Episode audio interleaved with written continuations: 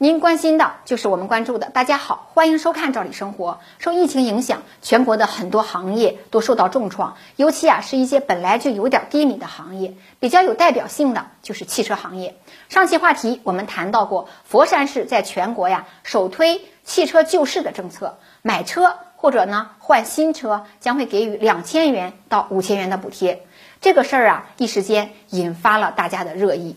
其实呢，因为疫情原因导致汽车行业受到影响，它绝不仅仅是咱们国内某一家或某几家的车企，国外的一些车企呀，尤其是世界著名品牌的车企，也受到了一定的影响，甚至啊感到非常头疼。可以说，疫情对经济的影响，它绝不仅仅的停留在中国的经济发展上，对国外的经济发展也产生一定的影响。这也佐证了我们国家在世界上的重要性。以及呢不可或缺性，这场疫情其实也让很多国家意识到我们国家的重要性。最近呢，韩国就挺闹心，不仅疫情防控不得力，而且呢经济发展也屡屡受挫。哪怕是世界著名的汽车制造商韩国现代也一样。此前呢，现代汽车曾宣布从十七号起将全面的恢复绝大多数韩国本土生产线的生产。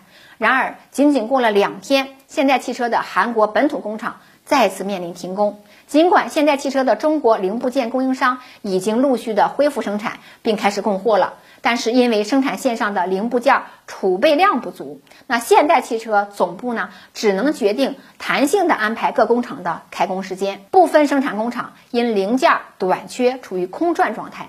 据当地媒体报道，部分生产线甚至每天空转产能高达四百四十辆。严重的产能不足导致韩国本土生产的汽车，尤其是杰尼西斯品牌对全球市场的供应都受到了影响。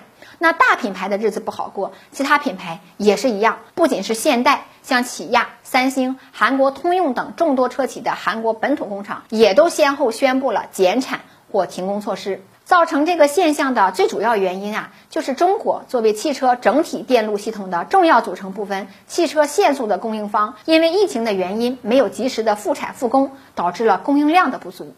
要知道，韩国汽车整车厂这种部件呢，有百分之八十七要来自于中国，那可想而知，一旦供应量出现问题，那对这类企业可以说是恶猴般的打击。随着国内复工的慢慢开展，相信恢复供应也是指日可待。但是这次因为疫情的影响，韩国乃至世界会牢牢记住中国的重要性。据韩国汽车工业协会预测，如中国不能够及时的复产复工，仅现代、起亚这两家车企在韩国本土的产能呢，就会造成约五万辆整车的减产，估计呢损失将接近六十亿人民币。受疫情影响，国外品牌的车企仅仅是韩国现代吗？当然也不是。中国作为世界产业链上非常重要的一环。那其他各国车企对中国的依赖程度其实也远超想象。